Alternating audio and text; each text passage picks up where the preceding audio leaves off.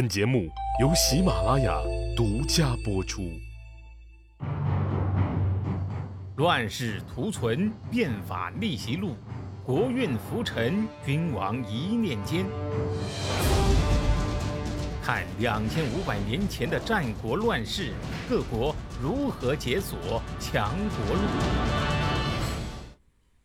魏武侯啊，战略目光短浅，还体现在。对这个战略目标的选择上，文侯时代呢，拉谁打谁都有很明确的目标啊。到了武侯呢，过于迷信自己的强大，基本上是看谁不顺眼就打谁，四处出击，结果呢，到处都煮成了夹生饭。魏国呀，地处中央，西秦、东齐、南楚，几乎啊都是他的世仇。按理说呀，你处于这样的形势之下，你得拉住几个死揍一个，等揍死一个以后呢，再揍另一个。一开始啊，被这个魏武侯盯上的是秦国，通过吴起在河西的数次大战呢，把秦国呀打得龟缩到洛水以西，动弹不得。如果这个时候再接再厉，没准儿就把秦国给抹掉了，这是非常有可能的，因为秦国在诸强当中。也是不被东方的国家看得起的。那个时候，秦国呀不算是正统，这个呀我们后面说。但是关键时刻，吴起呢却被排挤走了，秦国的压力顿时大减了。武侯呢却想着帮助秦国太子师西回国即位，然后呢与秦国交好啊，让秦国呀成为自己争霸中原的盟友。不知道他怎么想的，觉得私人感情竟然可以代替国家关系。这个秦太子师西不傻呀，而且是胸怀大志啊。他不同意魏武侯提出的条件，魏武侯呢也是被朱由蒙了心啊，还是放师西回去助他即位。觉得呀，哎呀，不管怎么说啊，你师西做秦国国君对魏国呀，反正是有好处的，就凭着咱俩的关系。结果这个师西回国，就成了秦献公，他非但不感恩呐。反而是闷声大发财，在魏国举兵东向的时候，偷偷向魏国的变法学习，然后开始在河西反攻。这个魏国呀，很快就陷入了两面作战的困境。跟东边的齐国呀也是这样。文侯的时候呢，就有过三晋伐齐；武侯的时候啊，三国呀跟齐国之间又打过几次，可谓是世仇了。公元前三百七十九年，齐康公死了。康公啊，是姜子牙的后人，是姜氏齐国的最后一任国君。这个时候已经发生了田氏代齐的事件，田氏的齐国占了原来姜齐的绝大部分土地。齐康公呢又没有儿子，他一死呢，这田氏啊就趁机把最后一块姜齐的土地呢给吞并了。魏国呀。其实与田氏的齐国有恩，当年田氏代齐，还是魏文侯啊帮着这个向周安王说情，田氏啊才成了诸侯。按理说呢，魏武侯如果能够借此和齐国修好，也算是解除了后顾之忧。无论是继续向西痛揍秦国，还是向南守自楚国，这都是一个不错的选择。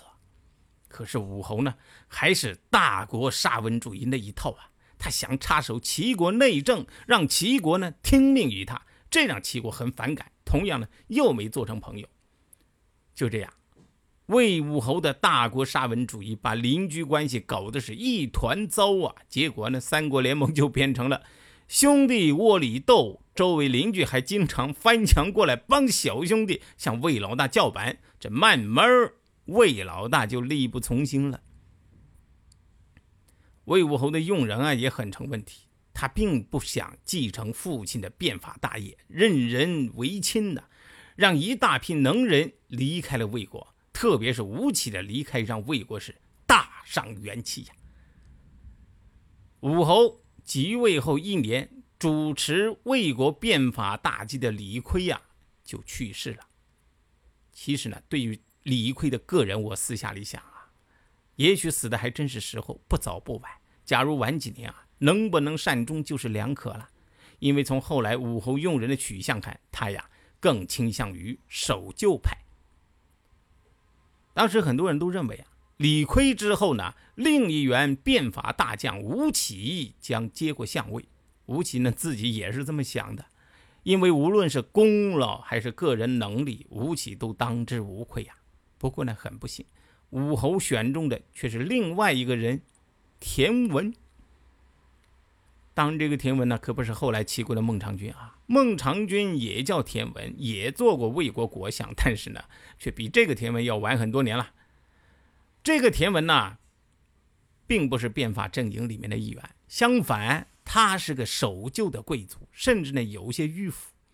用这样的人为相啊，当年文侯和变法团队好不容易营造出来的朝气呀，逐渐暗淡，守旧派得势。啊，就开始排挤变法派。吴起呢是首当其冲，慢慢就被挤出了这决策层，啊，专门带队打仗去了。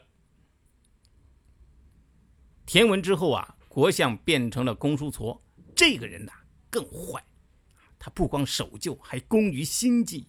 因为吴起呀是他的政治竞争对手，他就把吴起等变法派呢视作是眼中钉、肉中刺，必要除之而后快呀。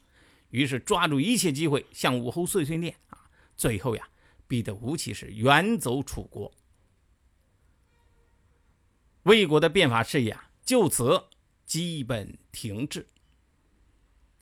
在我中国之后几千年的政治史当中啊，历朝都有大大小小的变法，但是呢，魏国这样的情况几乎历史上每一场变法都重复上演，那就是正因人废呀。几乎没有一场变法能够持续下去，直至达到最终目的。